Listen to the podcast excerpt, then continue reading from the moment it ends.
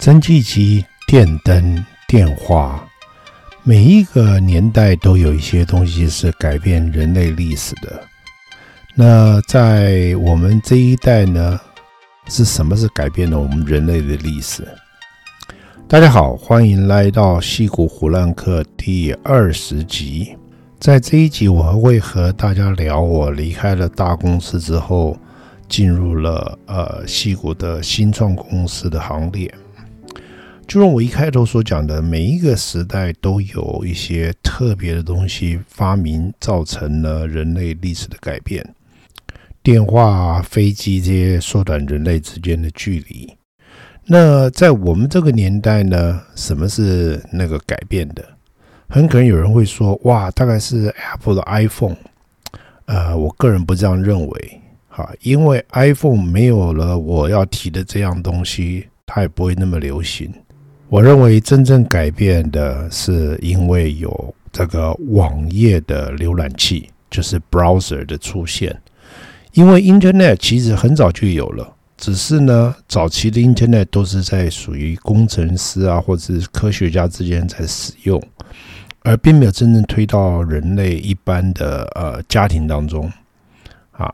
那呃，我事实上在呃一九九三年的时候呢。去曾经参加过一个会议，好，那时候我还在 S 公司，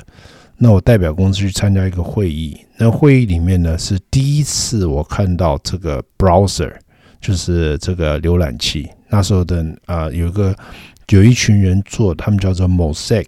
所以如果大家呃对这方面有兴趣，可以去查一下浏览器的缘由。好，所以那时候我是第一次看到说哇啊这个东西好厉害，可以把。就是说，这种原来深藏在那边的，我们用一些比较笨的方法去在 Internet 上面用。其实用一个方法解释啊，就相当于 Internet 相当于一条高速公路。那你这高速公路只是呃只能跑车子，可沿途没有什么别的东西可以看，那就变成一条很只能让你从 A 到 B 这两点之间跑。那可是如果呢，沿途有很多很多店开起来的话，那这条公路就会变得更有用，啊，所以当时他的做法就是说，啊，那个浏览器呢，就是让大家可以很方便的啊，把自己的在这高速公路上架设一些店，好，所以呃，其实这说来也是，呃，在矽谷的时候，你就常常会觉得，有时候回首看看一些人生的转折点。啊，如果我当时去参加那个公司的话，因为因为那时候他们只是一个介绍，哈，是把业界人士叫来，大家介绍他的东西，然后一方面吸取大家的意见啊等等。好，那时候呃，通常这种会议结束完之后，那个都会大家闲聊嘛。那时候我才跟当时的那个创办人聊了一下，那他也是说，哎，呃，反正他们那时想尽办法要需要吸引人去他们那边工作嘛。啊，那当时我没有去，我想想看，如果去的话，可能这个也许改变很多吧。啊，然后后来接下来等我到了 T 公司之后呢，那我因为有经常出差，所以我出差我到了英国的英国去的时候，那是常去英国。有一天我就注意到英国的地下铁，啊，地下铁的那个有很多广告，那广告里面居然就有 www 什么东西，就我就想说，哇！这下真的，这些这个 Internet 已经开始广泛到啊、一般人的这种世界了。所以因为这个关系，所以也造成很多公司开始就可以成立。所以，也就是说，所谓的，哎，我有这条高速公路了。那以前很多人说，那我来开店啊，以前就怕开了店也没人来。那现在变成说，好，我有这个高速公路。啊，而且有人在这开店，同时有人在这个呃一路甚至于卖地图，好这样讲，说这地图上哪边有什么店，啊，那那就会造成越来越多人愿意来开店，所以那时候就各式各样的所谓的新创公司就出现了，啊啊，那个也就是所谓的 dot com 啊的 bubble，其实后来变 bubble 了，因为一开始简直是疯狂啊，在那个九七九八年代的时候。啊、任何人他只要弄个 www 到什么东西，然后他说我可以在网上卖狗食，我可以在网上做什么？好，很多人甚至于就是只有几张这个 presentation，几张那个 PPT 啊，就可以筹到一大笔钱啊！不光是如此，甚至于呃那时候所所谓的这种新创公司，真叫做全民运动啊，在矽谷的时候啊，我有一个朋友去开一个开一个新创公司，那他租办公室啊。租办公室那个那个时候，那个房东跟他讲说：“可以，我租给你，但是条件是我要你公司的股票啊，就是说我可可能房租原来假设原来可能是四千块美金，好，我房租只收你三千块，然后另外其他的话我要拿你多少的股票。”因为当时确实有很多例子，就是呃某某人啊，他原来不是做这一行的，只是因为他是个房东或者是什么什么的，然后刚好他的公客户里面有一个是做这种新创公司的，然后因为那公司被收购或者是上市，他就赚了很多钱。所以这种例子很多，多到什么程度呢？我还记得当时呃在这边有一家很有名的呃港式饮茶。啊，那个，非常生意非常非常好，每次大家吃饭都要排队的。那有一次，那个老板呢，他们就反正都是一群人开的餐厅嘛。那时候呢，老板他们就呃，也是透过人家认识认识的人家介绍，他们就说早一天要请我吃饭。他们说啊、因为他们有几个 case 啊，有几个就是呃，人家想要叫他们投资的啊，他们就想说、呃、请我吃饭，然后听听看那个投资人解说嘛。啊，那我还去了一两次，然后。呃，当时 我我觉得有些点子，我看了我就觉得说这是很疯狂，我就不是我不太认同就对了。然后我我后来推荐他们说，我说我建议你不要投资哈。然后呃，然后当时我还记得我跟他们讲了一段话，我说你想想看，我说你看外面这些人排队等着进来吃饭哈，不管他是公司能上市不能上市，会被收购不会被收购，他都要来吃你的饭。对不对？可是你为什么要去做去投资一个你不懂的行业呢？就如加州十八世纪的时候淘金潮的时候，那时候真正赚到钱的不是那些去淘金的人，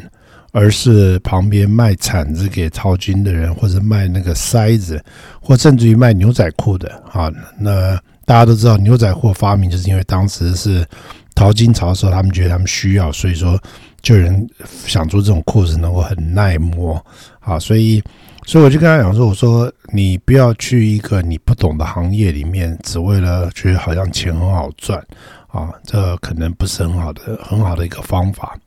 啊。”好，那我们现在回头说到我当时我去我去淘哪边的金呢？那时候我决定离开呃 T 公司的时候，当然那个时候因为已经很受不了公司里面那种。政治斗争的那种气氛哈，然后所以我就决定去，再加上有人来介绍，那其实，在矽谷你就发现到，呃，等到你到后一段时间的时候，你事实上很多时候大家都是靠介绍，大家朋友之间，因为工作很多，然后大家都希望找到人，所以大家都会靠朋友之间互相介绍啊。那时候我总共有两个机会，一个机会呢就是。呃，那其实讲起来现在蛮可惜的，就是，就我前一阵子我不经常提到有一个呃很有名的那个创投家吗？那是以前我在 S 公司的产品经理，那个时候他也从当我离开 T 公司的时候，他也从 S 公司跳槽出来了。那时他也创立了一个小公司，呃，他有找我去谈，那呃，我后来没有去。呃，但是我还最后还是从他的公司赚到一点钱呐，因为我没有去，但他请我做他的公司，等于是就是他们那常常一般美国的戏骨的公司会有所谓的 board，就是你的董事会。那董事会之外，另外会有一个所谓的 advisory board，呃，就顾问的顾问董事啊，这样讲好了。所以等于说，给他公司营运的时候给一些建议，然后给我一些股票。他的公司后来最后被 Lucent 啊，就是 AT&T 的后另外一个公司收购，所以收购的时候赚了一笔钱，还算好了。呃，那呃，所以我当时去了一个公司，这个公司呢，我们就叫鸡公司好了。这公司蛮特别的，这公司两个创办人是呃华人。一个是大陆人，一个是台湾人，是一对夫妇啊。那两个人在美国都念到博士，在大陆的那这位先生呢是在西安交大，那位这位太太呢是在台大毕业的啊，所以两个人那创立一个公司。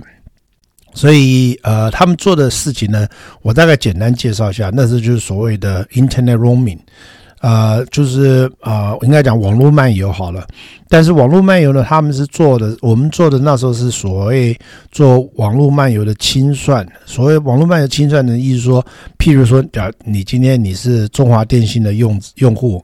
那你要出国了，那你到，譬如说你呃，你到了美国来，那你要用美国 AT&T 的这个网络，那你来的话，那你一种最笨的方法就是从。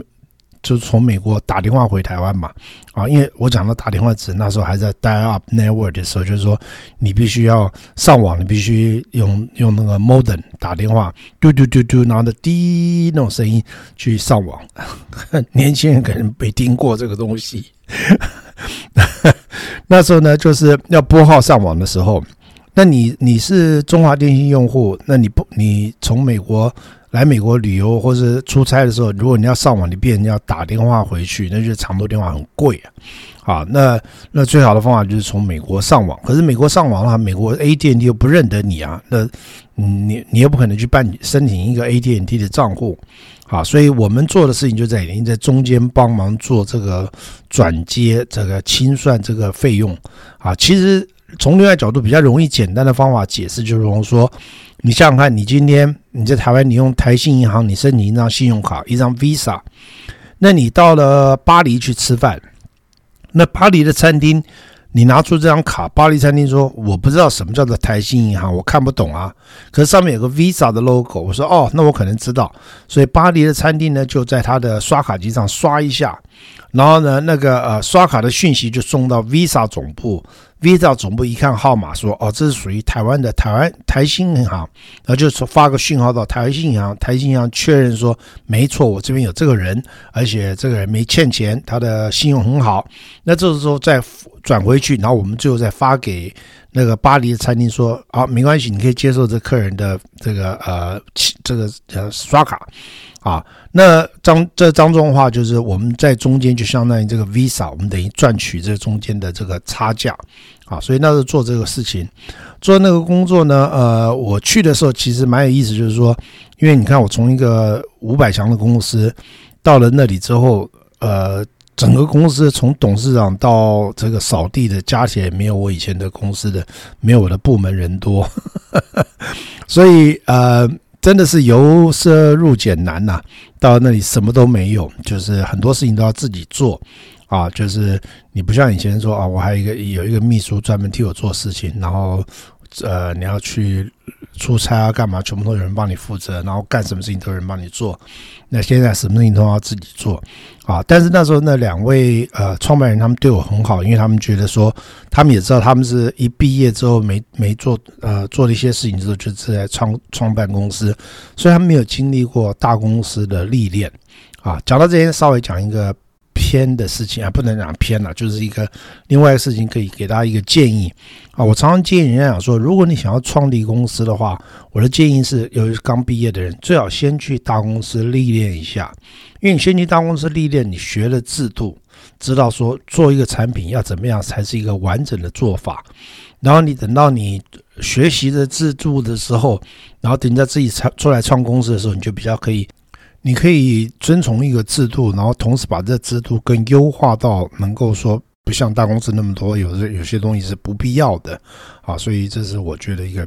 还不错的方法了，这是个人建议。好，那回到我那时到那个公司的话，我负责的就是专门做他们这个，只等于说是呃跟世界各国的电信公司联络。啊，那所以因为你要做我们做那个清算东清算的事情，所以当时我就跟呃很多国家的电信公司的人都有联络，像台湾的中华电信、日本的呃 NTT，然后 Deutsche Telekom 德国电信啊、呃、英国电信，反正世界各国电信公司啊，所以那时候也就因为这关系，也就也比较经常去出差。那那些出差的经验，呃，值得一提的就是。那是我这辈子第一次进入匪区，所谓的匪区。那是九七年的时候，我还记得九七就是呃香港刚刚回归 回归祖国的时候，那时候我要去香港，因为跟香港的电信公司谈事情，所以我们到香港去出差。到了香港出差之后，那时候是我们亚洲的 sales 在那边接待我们。那亚洲 sales 本身是新加坡人，住在新加坡，但他飞到香港跟我们见面。然后我们谈谈谈谈完事情之后，我还记得那是大概是一个礼拜五的下午。礼拜五谈完事情之后，然后他们就说：“哎，那没有事的话，我们今天下午我们去打高尔夫球好了。”，我说：“好吧。”那时候我才刚学，反正也就好玩而已嘛。那我说：“那我们……”他说：“我说，哎，香港不是地方那么小，这哪有高尔夫球场？打起来但很贵吧？”哈，他说：“没有没有没有，他说我们要进大陆去打。”我说：“哈，进大陆去打？”好，所以那是我第一次进大陆。那他们就很快帮我啊、透过关系什么的，反正去办了，很快办了一个签证，还是我不太记得，那个台胞证还是还是用美国护照签证，反正就在香港很快，那个旅行旅就那边的旅行社办了一个办了一个证件，好，那我们就直接进进去深圳，啊，进深圳的时候，那时候呃坐船过去的，到了之后我还记得那个码头啊，在那码头。哇，那从小你想想看，我们这个所受的教育都是，然后对于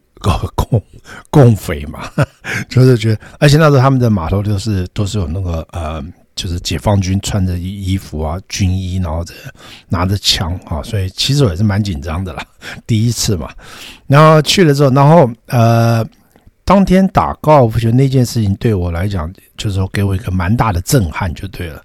啊，就是说，我们去打高尔夫球的时候，就是车开着开着都那个到那个路啊，都很很糟糕啊，就是都是没有柏油路的，啊，就是反正那种乡间小路，开着开着开到一个地方，就在离高尔夫球场差不多大概几百公尺的时候，就突然出现柏油路，啊，很好的柏油路，那就开进去，哇，一到了那个高尔夫球场，而且那我想说，哎，我们都已经那么晚来了，我想大概就是打九个洞而已嘛，啊。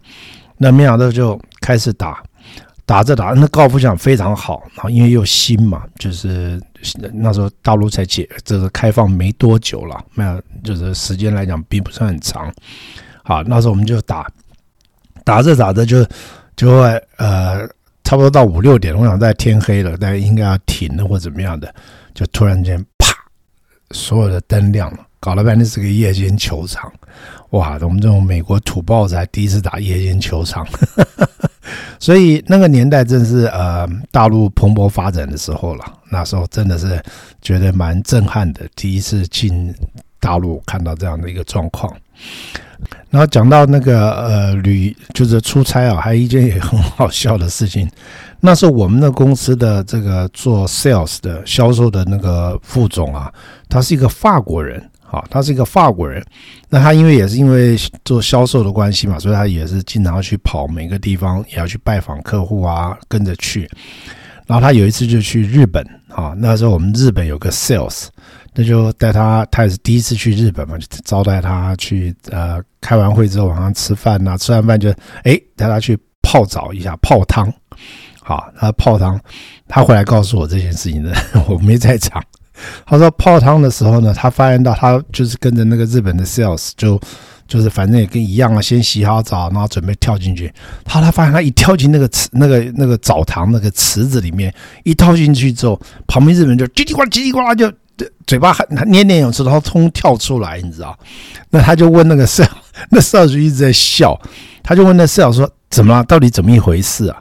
就那 sales 就跟他说：“哦，他说他们因为那个年代是 AIDS 很多的时候，他们都认为说外国人有 AIDS，所以他一跳进去，那些日本人担心说你这个是不是有 AIDS，会来传染给我们？所以呢，那些人都说我们噼里啪啦赶快都要跑出去。好，回到那个有关于公司的事情。”所以那时候那公司我们做的还算蛮顺利的，虽然有一个竞争对象，但是呃，一切都还蛮顺利的。然后那时候董事会就决定也有人来，也有那种所谓的银行嘛，就是那 banker 来跟我们讨论说，是不是可以帮我们带上市好，那时候其实，在一般正常情况是不太可能上市的，但是那个时候就是所谓的 dot com 的时候，任何公司，尤其再加上我们那时候还有赚钱的情况下，所以是上市。他们说可以准备上市，所以呢就在准备上市。准备上市过程当中呢，呃。就是董事会还有包括银行呢，就是觉得跟跟这边的这个创办人讲说，呃，你们完全没什么太多精力了，哈，所以需要吸引别人话，好，可能要告诉别人说，因为你们做是跟电信有关的，最好还是找一些比较在业界有名的，啊大公司的大头来，所以那这就。呃，董事长就去找了一个，那时候有个公司叫 MCI，是美国第二大电信公司，当时的电信公第二大，但现在不存在了。然后那那时候就找了其中那个那个电信公司的一个部门的一个老总吧，这详细职位也不太清楚，反正就是蛮高的一个职位的一个人。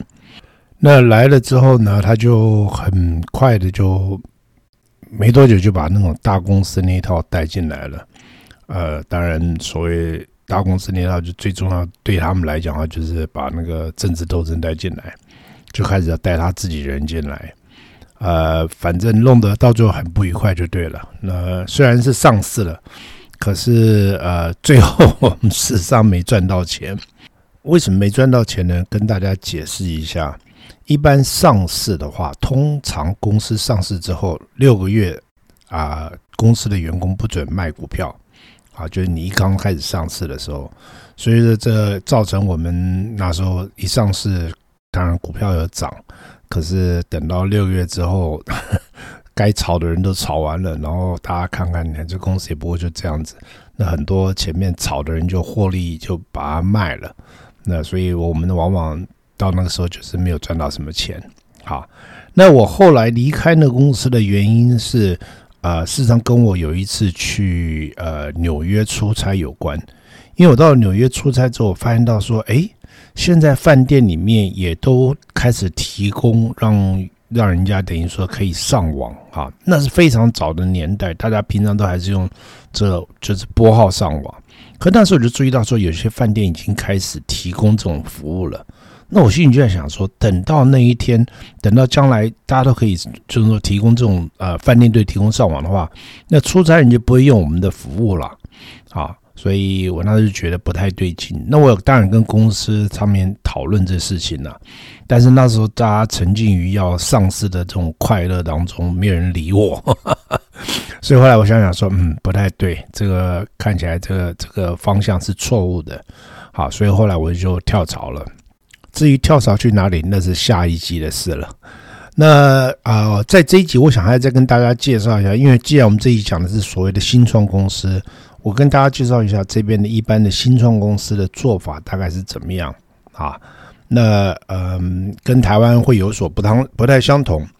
那一般的做法的话，通常就是几个人啊有点子了，然后通常会经过很多讨论。啊，要不停的讨论，大家互相啊，甚至于找一些业界的人士啊，那这种东西就比较牵涉到说你要怎么样做，因为你也不想说太多，那别人听了，万一别人拿去做了怎么办？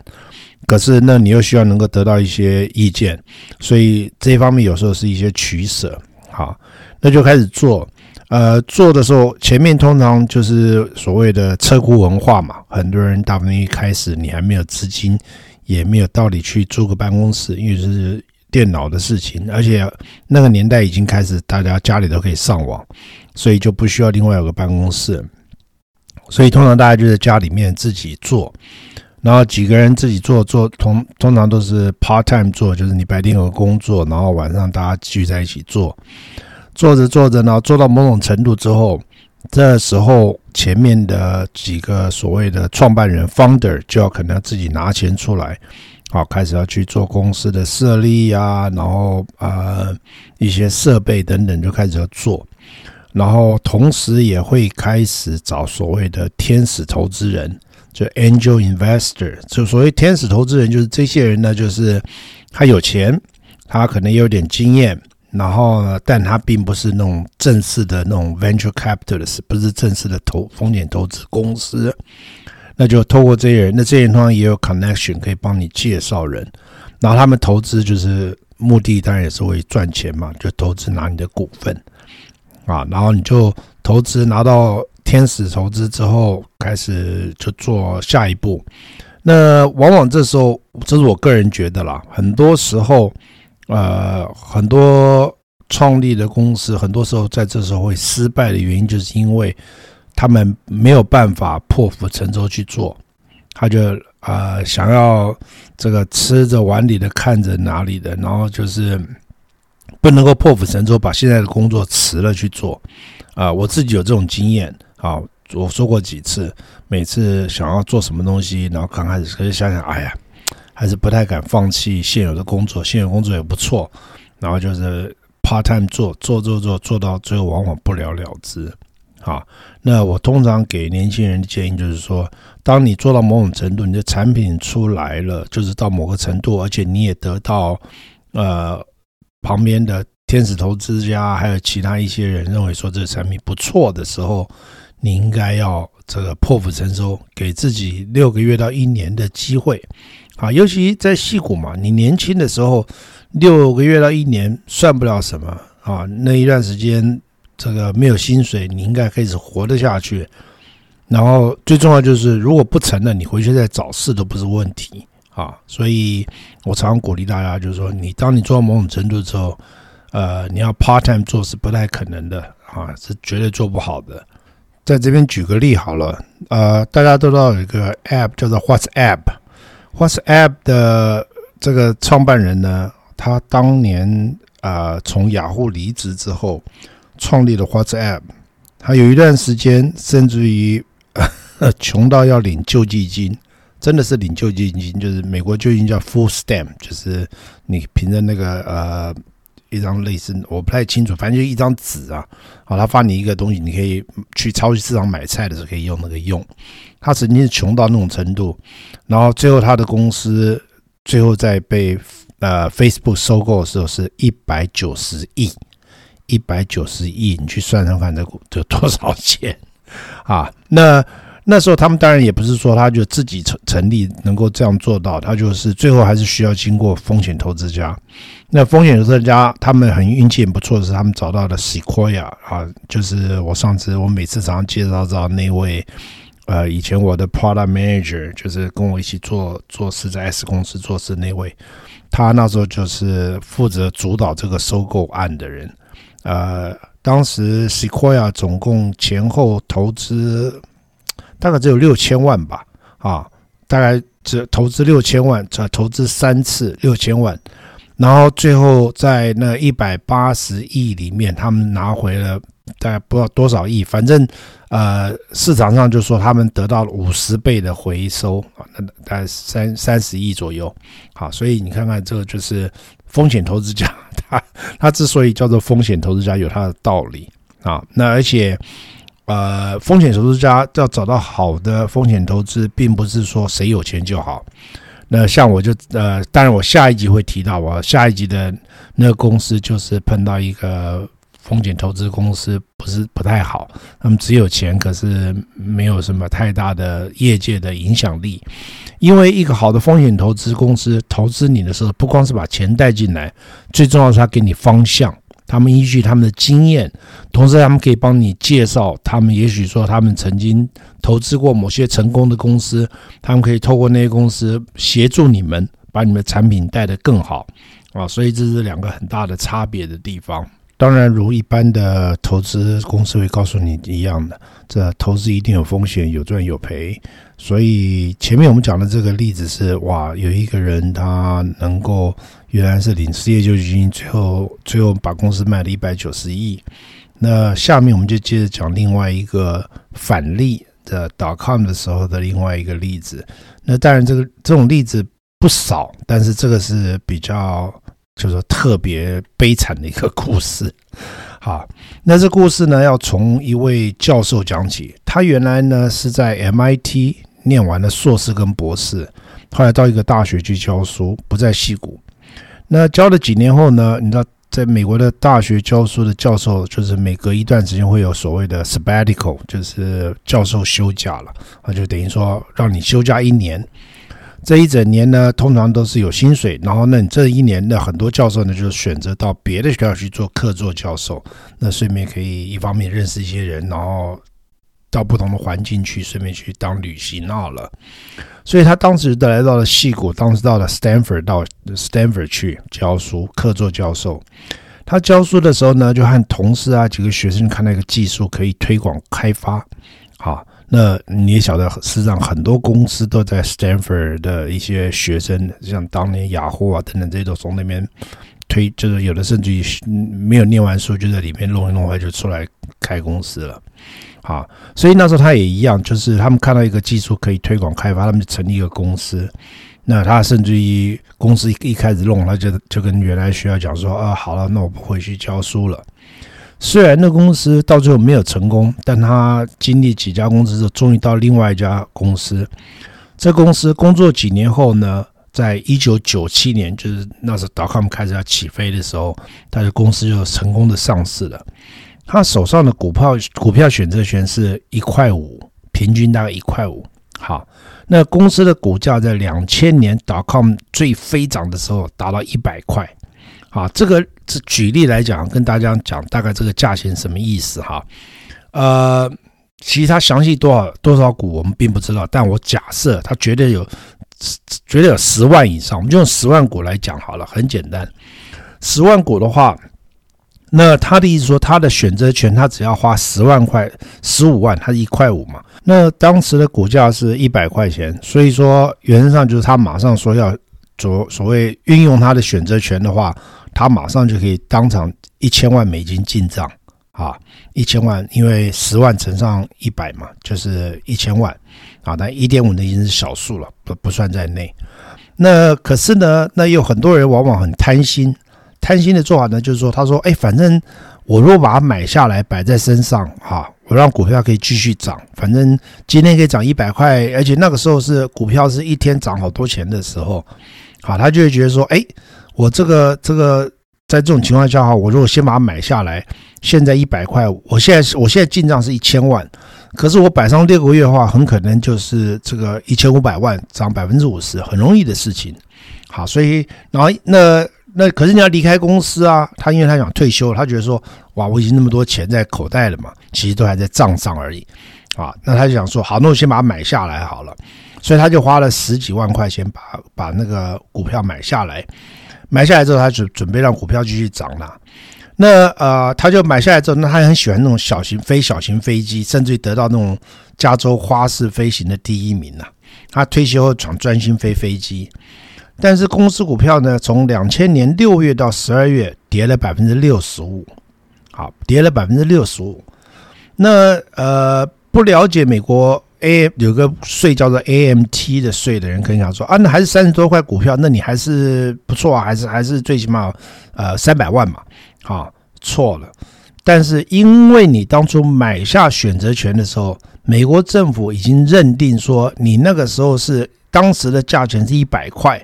啊，所以就用那个价钱来跟你收这个税，所以说变成说。他在那时候跌到那么多的时候，他不但一毛没有赚，而且他还欠美国政府很多税，他就只有宣布破产，好，同时准备变卖所有的财产付税。那当时他变卖所有东西，变卖到到最后决定变卖，包括他最心爱的一个小飞机，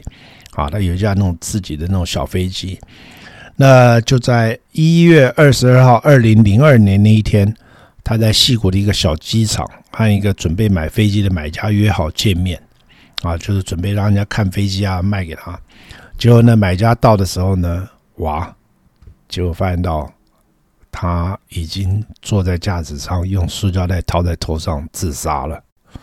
啊，所以这个，所以在这边也是发生过很多这种事情啊。有的，譬如说，也有曾经。呃，公司是上市的，然后到最后也是因为某种原因，啊、流落成这个流落街头，哦，这些事情比比皆是，啊。那刚刚我讲到这个股票价钱上下很快这些事情呢，再跟大家举一个例，这是我自己亲身经验的。那个 dot com 时候呢股票涨到什么程度，简直是你没办法想象。因为美国没有所谓涨停板、跌停板，所以可能涨的话就是无限。你一天可能他高兴起来涨个百分之二十、三十，在一天之内都是常有的事情。啊，那有一次呢，我就呃早上起床啊，因为我们这边股市早上六点半嘛，那起床我就看到，哎，有一个公司我已经看了一阵子了，那我就进去买。买完之后呢，那想说好吧，那因为那时候每天都涨跌很大嘛，想说也不要贪心好了，就设一个百分之十五，等于涨百分之十五就把它卖了。那就一买买完之后马上设卖百分之十五，涨百分之十五就卖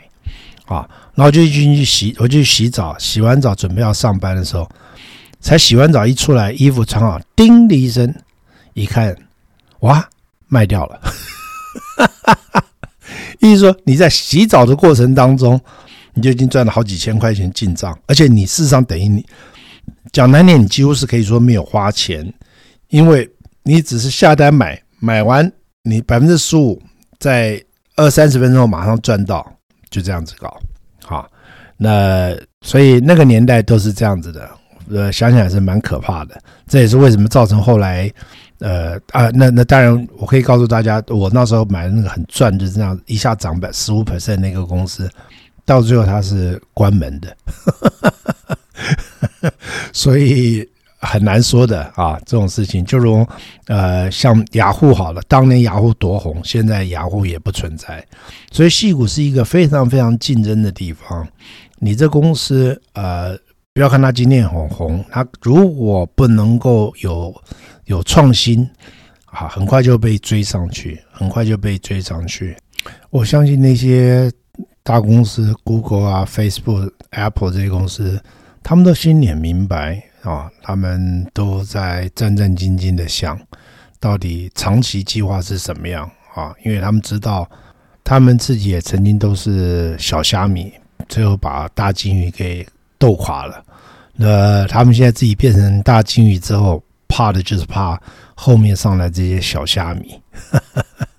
所以这是他戏骨可爱的地方，也是在这里。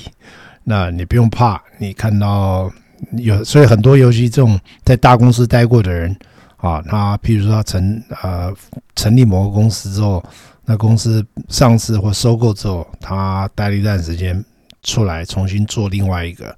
然后又重新再赚一次，这种人很多啊，因为。对他们来讲，第二次、第三次做就驾轻就熟，更容易了。